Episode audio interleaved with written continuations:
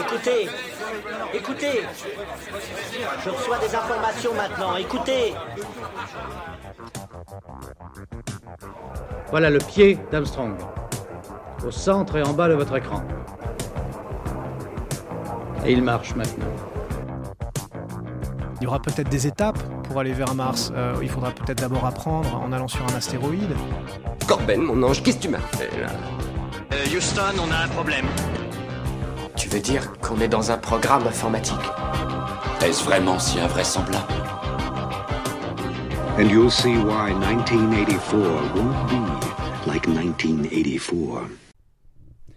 Bonjour à toutes et à tous, vous écoutez C'est plus que de la SF, le podcast hebdomadaire sur la science-fiction animé par l'œil de Chéri et produit par ActuSF. Nous avons le plaisir d'être partenaire du magazine Historia pour cet épisode. Cette revue a profité de l'été pour sortir un numéro double sur l'Uchronie. L'Uchronie, c'est un sous-genre de la science-fiction qui réécrit l'histoire. Nous avons participé à ce numéro en écrivant plusieurs pages autour des meilleures Uchronies et nous avons décidé de parler aujourd'hui de Fatherland, euh, écrit par Robert Harris en 1992. Fatherland se situe dans le Berlin des années 60, après la victoire de l'Allemagne nazie euh, en 45, alors que le Troisième Reich est sur le point de signer la paix avec le président américain Joseph Kennedy, donc le père de Frank Kennedy. Des meurtres d'anciens dignitaires nazis perturbent les célébrations. Considéré comme une des meilleures uchronies jamais écrites, j'ai demandé à un spécialiste de venir nous parler de ce roman. Bertrand Campès, bonjour. Bonjour. Alors, euh, vous avez écrit euh, le guide de l'Uchronie avec euh, Karine Gobled, un guide qui a été publié par ActuSF, ça tombe bien, c'est aussi le, producteur du podcast. On peut le retrouver dans la collection Helios. Dans ce guide, vous faites une analyse très fournie des différentes uchronies qui existent, puisqu'il y en a, beaucoup. Alors peut-être pour commencer, on va débuter avec une définition. Est-ce que vous pouvez me définir une uchronie. C'est quoi une uchronie euh, selon vous, euh, Bertrand Campès? Alors l'Uchronie, pour commencer, c'est un mot composite qui a été formé à partir du mot utopie. L'utopie raconte un lieu imaginaire, l'Uchronie raconte une histoire imaginaire. U c'est non et chronos donc c'est le temps, donc c'est un temps qui n'a pas existé. Comme l'utopie c'est un lieu qui n'a pas existé. La définition la plus simple donc c'est une histoire fictive, imaginaire, où un événement historique s'est passé différemment. Généralement, au tout début, les premiers uchronistes, entre guillemets, c'était des militaires qui imaginèrent, bah tiens, et si telle bataille, en fait, avait été euh, perdue, mettons, euh, imaginons tout simplement, et si Gettysburg avait été gagné par les sudistes. Ensuite, on joue avec de plus en plus de trucs, et si la Première Guerre mondiale avait été gagnée par euh, le Deuxième Reich, et si la Seconde Guerre mondiale avait été gagnée par le nazisme, et ainsi de suite. Euh, ce phénomène, enfin j'allais dire ce courant littéraire, quoi que je mettrais des guillemets et on pourra revenir dessus, existe depuis le milieu du 19e siècle. Et il se trouve que la première œuvre en question, Cocorico, est une œuvre française. Elle a été écrite par Louis Geoffroy Château, elle s'appelle Napoléon Apocryphe ou la conquête du monde et elle imagine donc une histoire où l'empereur, euh, bah, j'allais dire, gagne en Russie en 1812 puis décide de partir euh, tant qu'à faire à la conquête du monde connu. Le mot lui-même euh, existera après coup par une autre œuvre qui s'appelle Uchronie dans tous les sens du terme, qui elle est retombée pour ainsi dire dans les oubliettes de l'histoire parce qu'elle est, bah, extrêmement datée, j'allais dire au niveau de la, lecture, quand vous la lisez c'est, très vieux, c'est très empoulé, mais le terme est resté. Et ensuite, j'allais dire, l'Uchronie telle que nous la connaissons maintenant, c'est l'alternate history euh, telle qu'elle a été développée par les Américains. Tout ça, en fait, a été analysé par euh, un auteur, Éric Henriet, qui, à la fin du XXe siècle, euh, en France, donc en 1999, a écrit un essai, L'histoire revisitée ou panorama du chronie sous toutes ses formes, que j'ai découvert quand j'étais euh, jeune étudiant en histoire et qui m'a permis de découvrir bah, un genre littéraire à part entière qu'on peut trouver à peu près quasiment partout dans le monde et sous de multiples déclinaisons. Alors on va revenir sur euh, le sujet de l'émission qui est euh, un roman écrit en 1992 par Robert Harris. Euh, pourquoi, selon vous, il faut lire Fatherland? Alors il faut lire Faverland parce que ça reste une des uchronies majeures qui a mis en place, alors ce n'est pas la première à avoir imaginé que les nazis remportent la Seconde Guerre mondiale, mais c'est l'une des rares qui va jusqu'au bout du processus. Pourquoi Robert Harris a-t-il écrit la Faverland C'est pour pouvoir parler stricto sensu de l'Holocauste. De la mise en place de la Shoah l'exécution de celle-ci jusqu'à son point culminant, pour ainsi dire. Euh, la solution finale est appliquée jusqu'au bout, donc les, les, Juifs sont éliminés.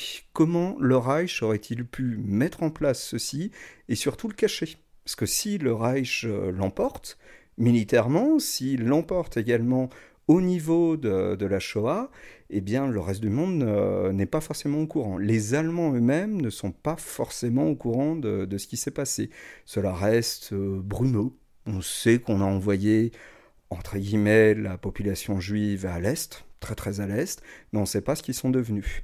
Or, 64, qu'est-ce qui se passe euh, Enfin, j'allais dire, quand le roman débute, nous sommes en 64, le Reich commence à entamer des pourparlers de paix avec euh, l'Amérique.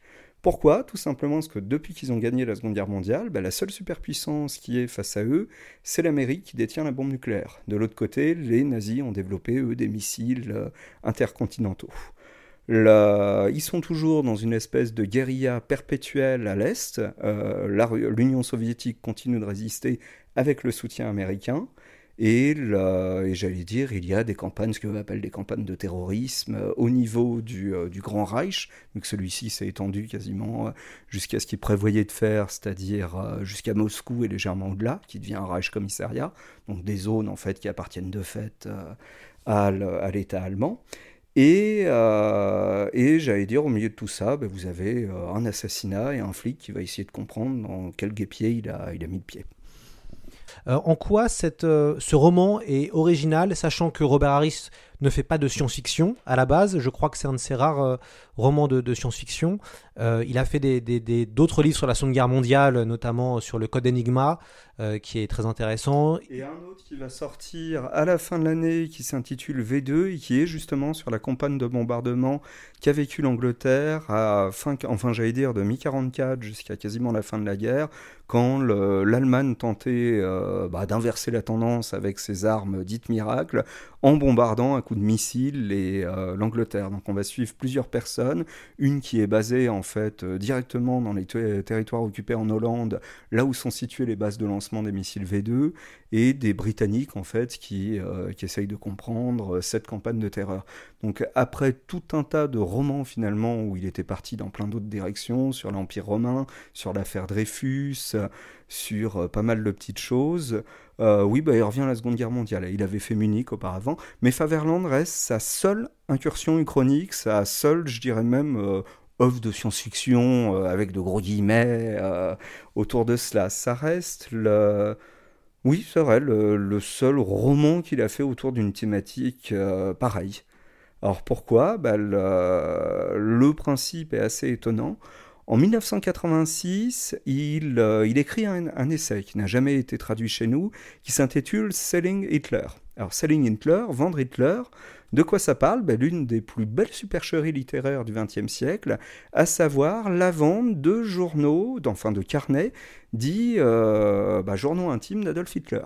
Or, euh, on a découvert largement, enfin j'allais dire largement après, ça a duré des années 70 quasiment jusqu'aux années 80, euh, que c'était des faux, qui avaient été brillamment concoctés justement par un ancien nazi, si je dis pas de bêtises, et, j'allais dire, Harris va s'intéresser à partir de là à tout ce, phénomène, comment ça prend de l'ampleur, comment ça a impacté le monde littéraire, et cette, comment cette supercherie a pu se mettre en place.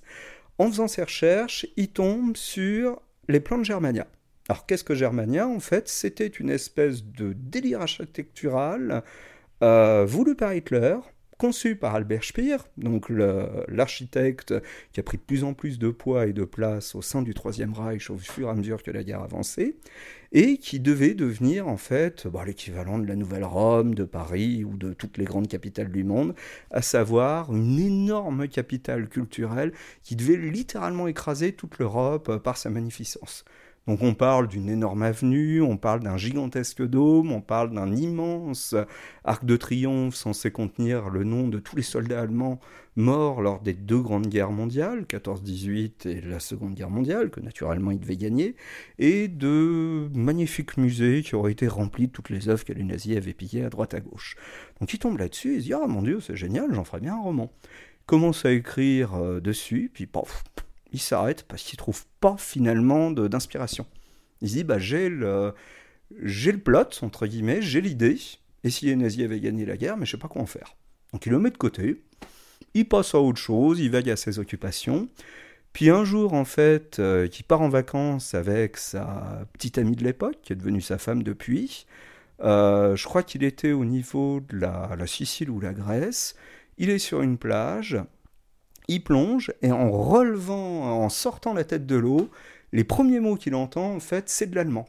Et il se rend compte qu'il est entouré de touristes allemands, et là, d'un coup, le déclic.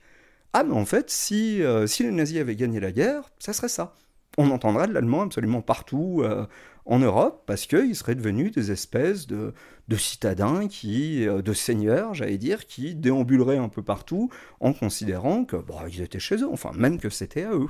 Et du coup, il rentre, il commence à écrire, euh, bah, j'allais dire, là, il a réellement son pitch, il commence à écrire, le roman est vite bouclé, pour ainsi dire, il l'envoie et ça reçoit un accueil, j'allais dire, relativement très très intéressé au niveau du monde littéraire. À tel point que quand il sort, il a été préacheté d'ores et déjà pour une, par 11 maisons d'édition.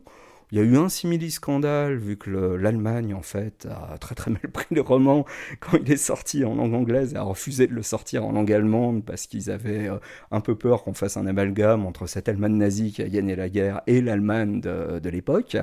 Et, euh, et j'allais dire, qu'est-ce qu'il y avait d'autre? Euh, mais à part ça, bah, le, roman a marché au-delà de, toutes ses espérances. Alors lui-même le reconnaît après coup, c'est pas son meilleur roman. Si vous le relisez avec attention, on peut voir euh, comment celui-ci a été construit. Et c'est vrai que quand on y regarde, on voit le cheminement. C'est-à-dire, il est très très bien écrit. Ça, je ne vais pas le remettre en cause. Mais on voit effectivement qu'il va d'un point à un point B, puis C, puis euh, jusqu'à la lettre Z, si on veut, mais où il n'y a pas de variation. On va pas d'un seul coup prendre une, euh, une voie de, de, garage ou euh, une, une, petite route euh, qu'on n'avait pas prévue, ainsi de suite. Le roman va vraiment se découler comme un roman noir. Ensuite, bah, il joue énormément effectivement sur tout le, côté polar, toute l'atmosphère.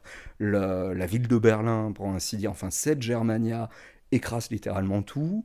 Euh, son personnage principal, bah, c'est un pauvre flic désabusé qui noie son désarroi dans l'alcool, comme par hasard. Et euh, le personnage, son sidekick, qui le suit, bah, c'est une journaliste américaine qui a un peu trop fricoté, qui boit un peu trop, et qui, sentant le scoop, euh, ne lâche pas la grappe du flic pour essayer de voir si elle peut pas ramener le papier du siècle, entre guillemets.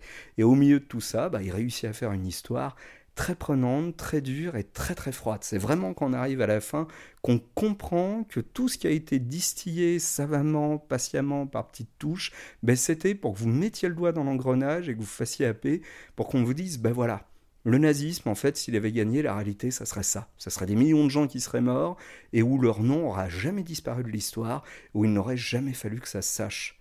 Parce que ça aurait été une véritable bombe atomique, en fait, euh, pour le Reich en tant que tel. Oui, parce que c'est toute l'enquête policière hein, de euh, Xavier March.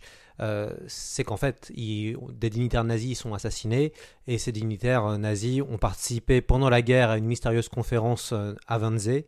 Euh, et les amateurs d'histoire savent très bien que la conférence de Wannsee, c'est à, ce moment-là qu'on a décidé la solution finale avec notamment Reinhard Heydrich et Eichmann qui fut jugé plus tard et il y a eu un procès assez retentissant et assez médiatique dans les années 50. Euh, en, vous avez parlé de l'enquête policière. En, quoi finalement cette enquête renforce la dimension uchronique selon vous? Alors l'enquête la renforce par rapport à son cadre. Tout d'abord, ce Berlin euh, imaginaire. L'enquête la renforce parce qu'on parle, comme vous le dites, d'un assassinat Jusqu'ici, une chose très normale. Moi, c'est ce que je dis souvent aux gens. Il faut lire les 4 à 5 premières pages, où tout ce qu'on voit, c'est un peu le début de n'importe quel archétype de roman noir. Un flic qui arrive, il pleut, il sort de, sa bagnole, on voit qu'on a tiré un corps, en fait, euh, d'un lac. Euh, le corps en question, il lui manque une partie de la jambe. Donc on est en train de chercher pour voir s'il y a une prothèse euh, ou autre. Le flic euh, jette nonchalamment son mégot de cigarette, s'approche et à ce moment se fait accueillir par euh, un autre flic qui fait le salut nazi, qui euh, hurle à Hitler. Et là on commence à se dire, ah on n'est pas en Amérique. Et d'ailleurs, on commence même à se dire, ah ben je sais pas où on est, mais j'aurais pas aimé y être. Et petit à petit, on voit tout le cadre qui se met en place. Le type qui est mort, c'est un faisan doré. Qu'est-ce qu'un faisan doré? Eh bien, c'était les hauts dignitaires du parti nazi, c'était même les premiers, en fait, à être rentrés dans le NSDAP, donc qui étaient euh, aisément repérables parce qu'ils avaient une jolie petite broche avec une croix gammée en or. C'est très bien montré dans la liste de Schindler. Le début, quand on voyait Schindler en train de s'habiller, ben, il met une de ces petites broches. Donc, ce qui montre qu'il qu'il était une des personnes pas forcément influentes, mais tout du moins qui a réellement cru au potentiel de Hitler dès le départ. Euh, le type en question, ben, on le repêche, il est mort, et quand le flic commence à essayer d'en savoir un peu plus, bah c'est là où ses ennuis commencent, pour ainsi dire. Parce que petit à petit, bah, il va s'apercevoir qu'il est qu'un minuscule rouage, on comprend très très vite que c'est pas un très bon élément au niveau et de, sa hiérarchie et de sa vie sociale, c'est un très mauvais élément. Et là où le roman est fantastique, c'est qu'il nous dépeint une ambiance mais euh, horrifiante. C'est en fait tout le monde surveille tout le monde. Le Reich, en fait, c'est la capacité que le voisin, voire même un membre de votre propre famille, puisse déclarer euh, à la Gestapo ou à n'importe qui ce qu'ils ont envie d'entendre. Mon père fume, mon père boit, mon père trompe euh, ma femme. Mon voisin, ah oui, je l'ai vu rentrer hier soir à 23h, alors que d'habitude, quand même, il rentre à 21h30, ainsi de suite. Tout un tas de petits schémas. Et ce flic-là, ben, en fait, on s'aperçoit qu'il aurait jamais dû prendre cette enquête. À l'origine, c'était quelqu'un d'autre, son collègue qui aurait dû la, récupérer. Et on piche très vite pourquoi ça aurait dû être le collègue. L'enquête aurait dû être euh, rapidement euh, enterrée.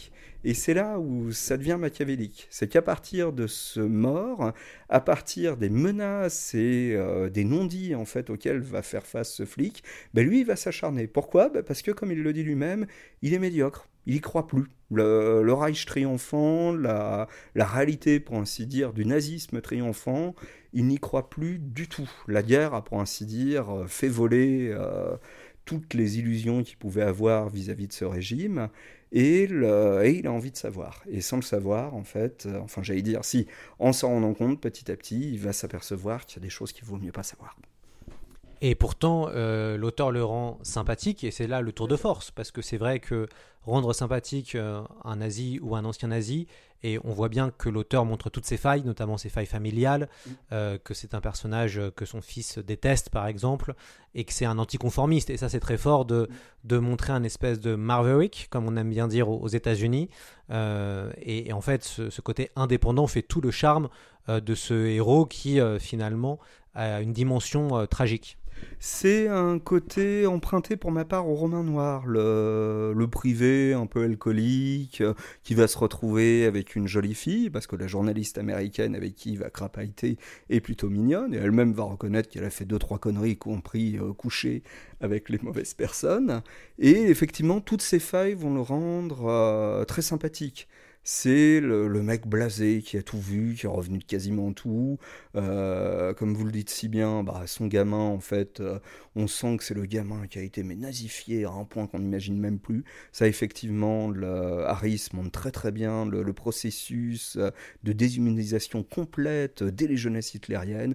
On voit qu'il n'y a, que le dôme, il n'y a que les, les serments. Ça, c'est vrai qu'on a complètement sous-estimé. Bah, les mômes portent des uniformes, les mômes chantent des chansons, j'allais dire, qui sont absolument adorables à entendre, euh, où on parle de guerre, où on parle de serment d'honneur, euh, de sang, enfin j'allais dire de toutes les conneries qu'on peut raconter aux mômes pour leur dire que la guerre est jolie, et, euh, et où l'obsession du gosse, à chaque fois que son père vient le voir, vu qu'il est divorcé, c'est d'aller faire systématiquement en le tour euh, des touristes, entre guillemets. Donc on tombe sur des touristes euh, japonais, de ce qui fut l'Empire japonais, parce que celui-ci a quand même perdu la guerre, vu que les Américains lui ont balancé euh, de bombes nucléaires pour venger Pearl Harbor.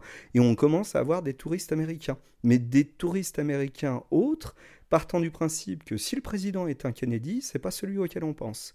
Le président est Joseph P. Kennedy, ou pour reprendre euh, la formule absolument délicieuse dans le roman, la part de la journaliste, antisémite notoire, euh, trafiquant d'alcool et fils de pute émérite. Euh, Joseph P. Kennedy, c'est effectivement le père derrière la famille Kennedy, qui a arrosé aussi bien le Parti républicain que le Parti démocrate. Quand Roosevelt a été élu, et à tel point que celui-ci a fait bah, ce qu'on fait souvent dans les grandes démocraties, c'est qu'il lui a donné un poste de prestige en tant qu'ambassadeur pour le remercier. Celui-ci s'est trouvé en Grande-Bretagne lorsqu'il y a eu le Blitz. Eh bien, c'est l'un des rares ambassadeurs en fait qui s'est enfui dans les campagnes et qui a claironné à qui mieux mieux qu'il ne comprenait pas pourquoi Churchill ne tentait pas de négocier une, une paix séparée avec le Reich, vu que c'était évident que celui-ci allait gagner la guerre. Auparavant, il avait même eu euh, tenu de propos en disant qu'il comprenait tout à fait la politique raciale de M. Hitler, que par exemple, lui promenait d'un coin dans les États-Unis où on ne permettait pas aux juifs de venir jouer au golf sur le même terrain de golf que les gentlemen. Ça ne se faisait pas. Donc on tombe sur un type euh, délicieux, qui en plus s'est enrichi effectivement pendant la prohibition avec la contrebande d'alcool on se dit, ah bah oui, là, c'est intéressant. J'allais même dire, c'est le genre de type qui, qui, vous fait pas mal relativiser vis-à-vis de Trump. Et pourtant, euh, il y a de quoi se poser des, des, questions. Mais quand on regarde le, le monde des pins, on se dit qu'il est à proprement parler cauchemardesque et que le pauvre flic, en fait, à part euh, noyer son désarroi dans, dans l'alcool, il n'y a plus grand-chose à faire. Fatherland. The war's over. We're allies now. Sure. But we know how many people died. It is 1964. Hitler rules all of Europe. Heil Hitler. Yeah. And is on the verge of a treaty with America. We need the Americans. Without their cooperation, the war in Russia could go on for years. But the horrifying secret of the Holocaust could destroy the Fuhrer's empire. I have proof of what happened. There was no resettlement. A German cop with a conscience. He fell and broke his neck. No witnesses. An American reporter with the truth. We killed him with gas. A race against time and the Gestapo to reveal Hitler's monstrous lie. You're out of your depth, Marge.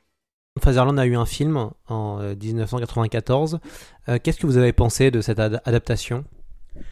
Alors l'adaptation a été faite par HBO, c'était un de ces fameux téléfilms dont ils avaient le secret.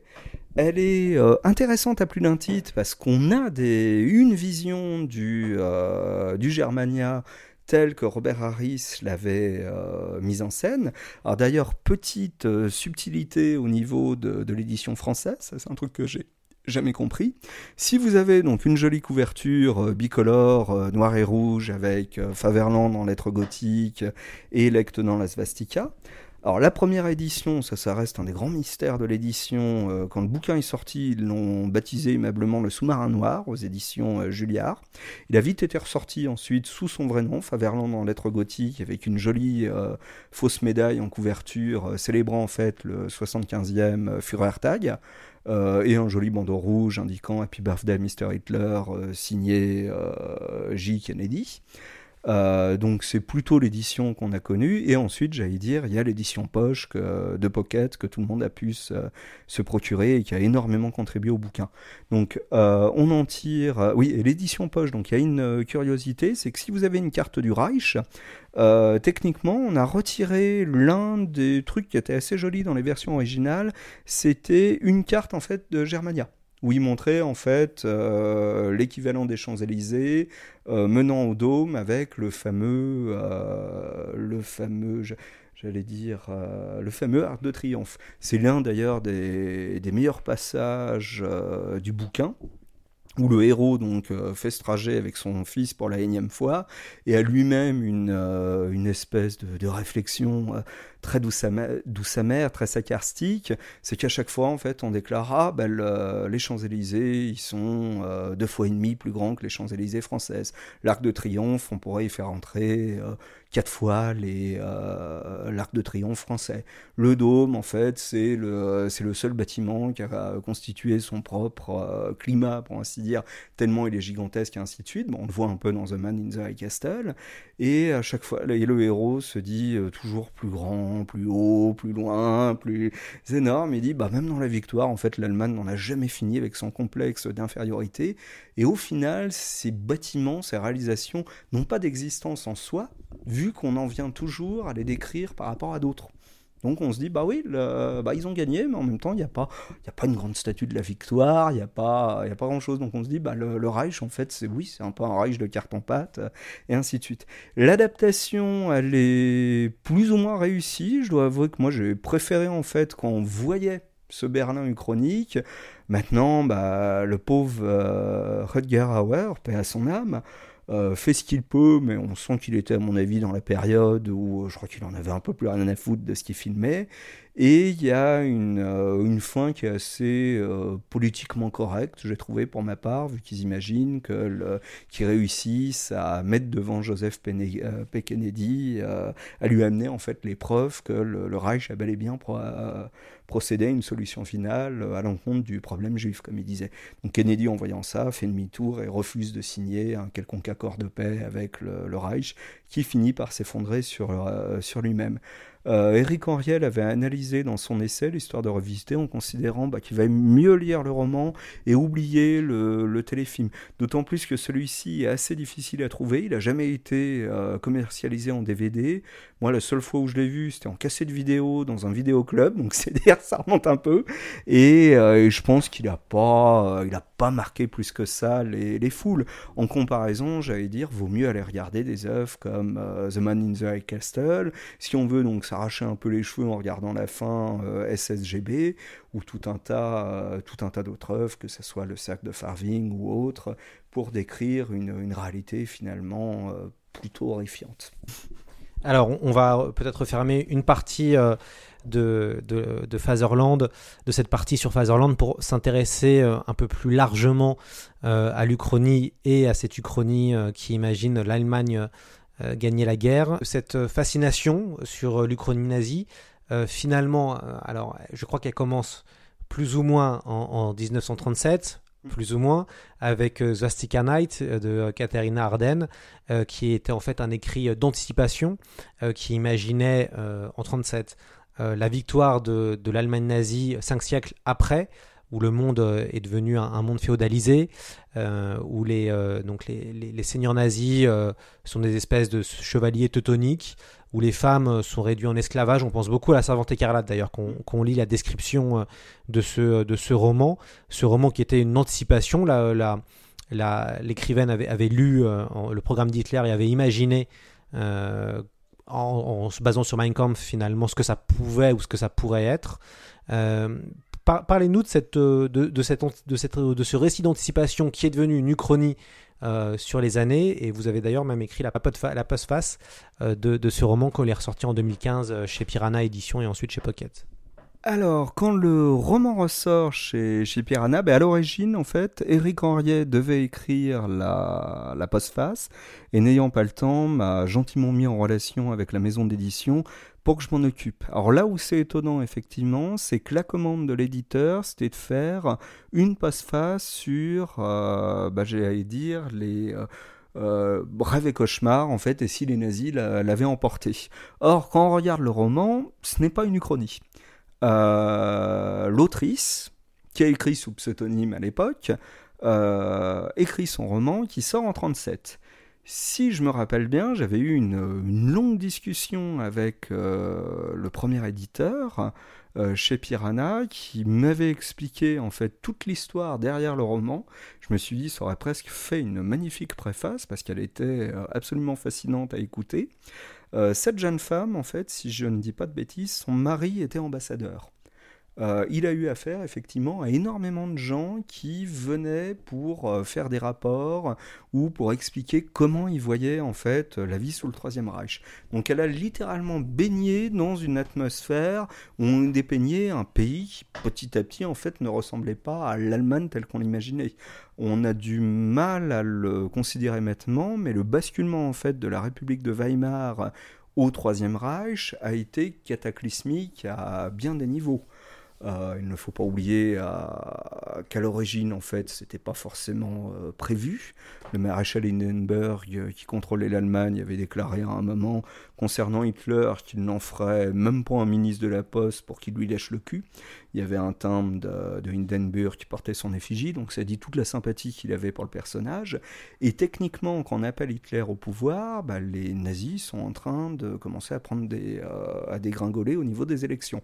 Donc c'est un peu le coup de bol, j'allais dire, pour les nazis, et euh, l'horreur salvatrice, enfin, j'allais dire, et le, point de divergence uchronique terrifiant pour euh, tout le reste, à savoir, bah, ils arrivent au pouvoir, et une fois que Hindenburg est, euh, est mort, bah, Hitler va petit à petit refermer complètement sa, sa chape et contrôler toute l'Allemagne.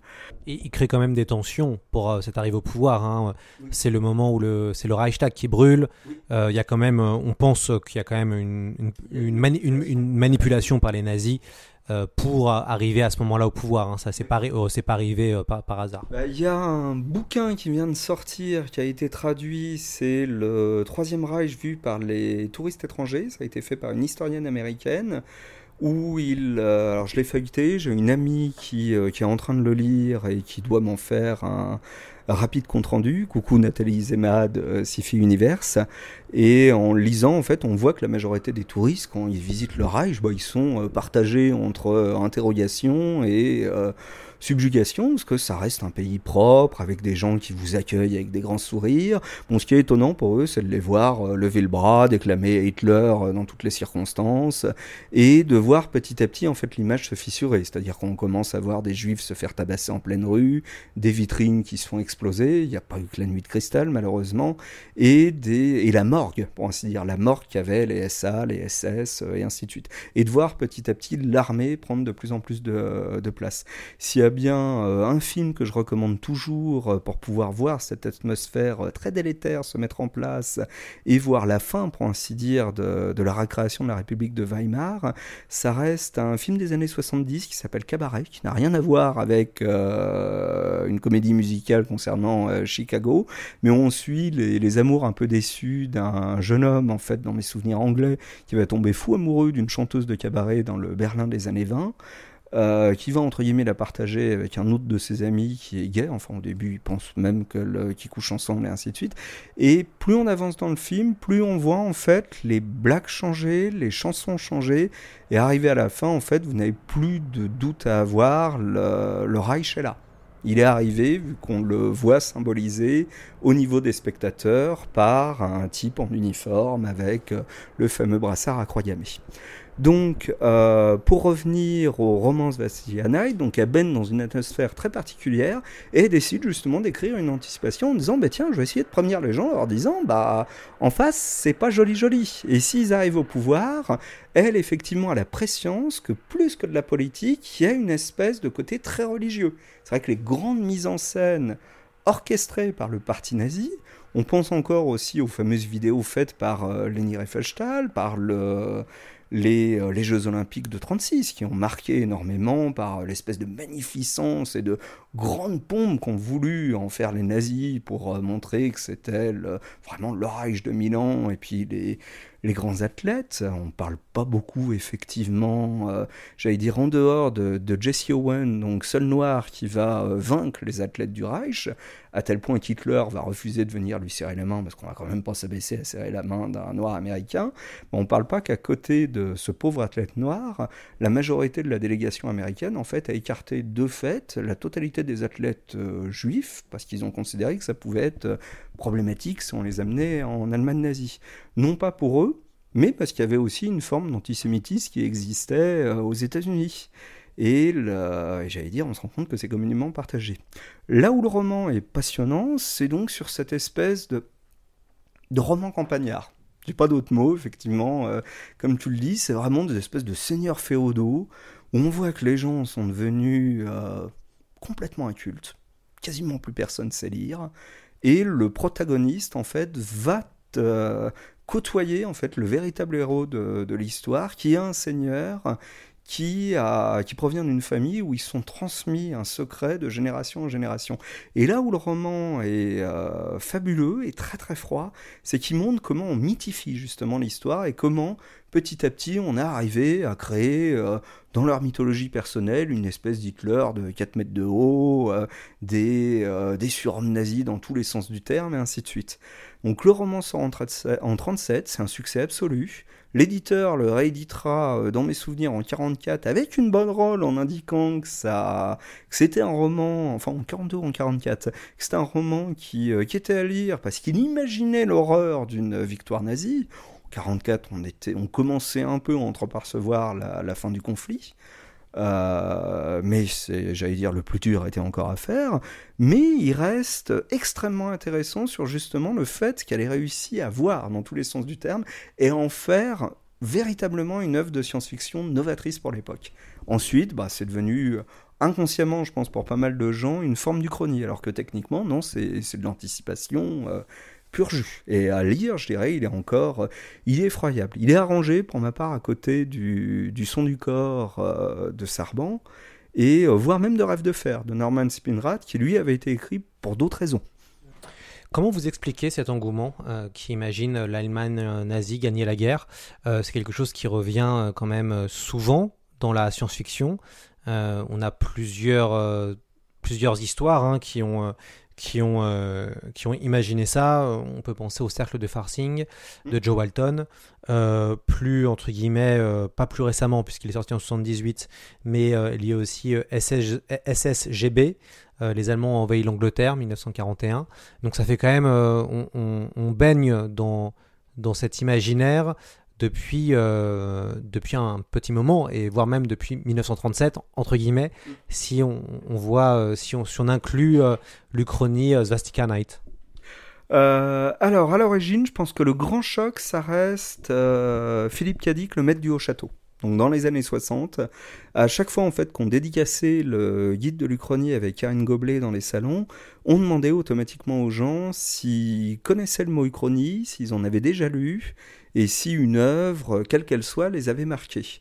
Euh, les trois quarts du temps, euh, tout le monde nous sortait euh, le maître du Haut-Château de Philippe Cadic. Je pense qu'ensuite, l'adaptation télévisée a fait beaucoup. Ce qui est assez rigolo quand on y songe, c'est qu'à l'origine, ce qui intéressait Philippe Cadic, c'était pas tant l'Uchronie, c'était réellement dépeindre, entre guillemets, un monde où il plaçait des gens normaux face à une dictature tellement atroce qu'ils se demandaient mais comment ceux-ci peuvent-ils euh, survivre finalement dans des conditions pareilles? Comment l'esprit fait pour ne pas devenir euh, totalement fou? Et comment on fait pour accepter finalement ceci? Le bouquin est extrêmement intéressant à ce niveau-là à lire pour montrer bah, comment il y a tout un tas de mécanismes psychologiques qui se mettent en place où on va s'auto-persuader que la défaite était inévitable, que le Reich était quasiment inarrêtable, que les Japonais euh, étaient faits pour euh, conquérir, j'allais dire, et diriger une partie de, de l'Amérique, ainsi de suite. Là où c'est intéressant, euh, d'après ce que j'en ai lu, c'est que l'un des ressorts du roman, le geeking, donc à savoir des baguettes divinatoires euh, c'est un peu comme euh, une espèce de mikado, en fait, on les prend, on les jette et on essaye de lire en fait euh, le schéma qu'il donne. Bah, il semblerait que Philippe Cadic l'ait lui-même utilisé par rapport au moment clé de son, son roman. Donc ça peut expliquer le côté un peu, j'irais pour nous, décousu, voire volontiers déconstruit, vu qu'on passe d'une scène à une autre sans trop comprendre finalement le pourquoi du comment.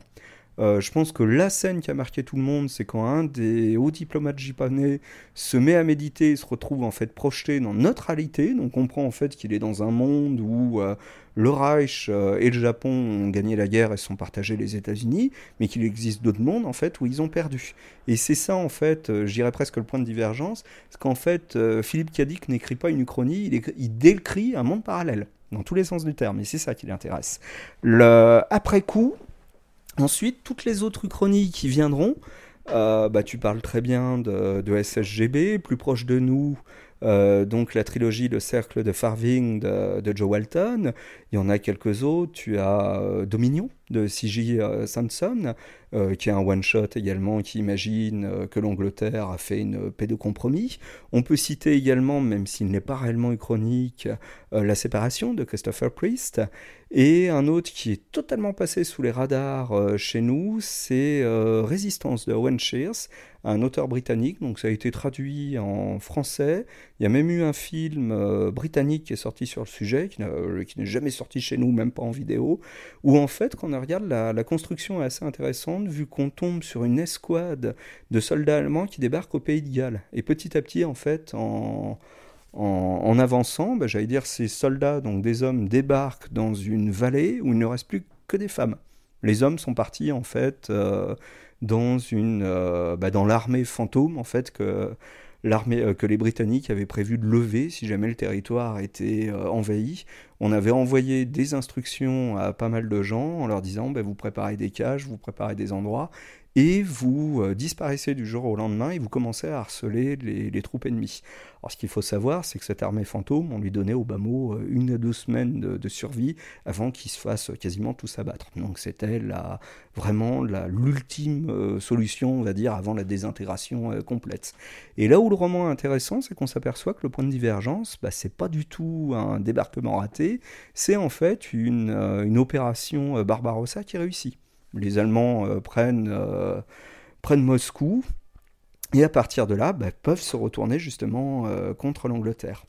Alors, tous ces romans, y compris SSGB, c'est pour ma part un basculement du côté britannique. Si on revient sur un peu la réécriture du roman national, en disant, ben, et si on avait été envahi? Et si nous aussi on s'était compromis avec le nazisme en acceptant la fameuse paix qu'avait euh, apporté Rudolf Hess?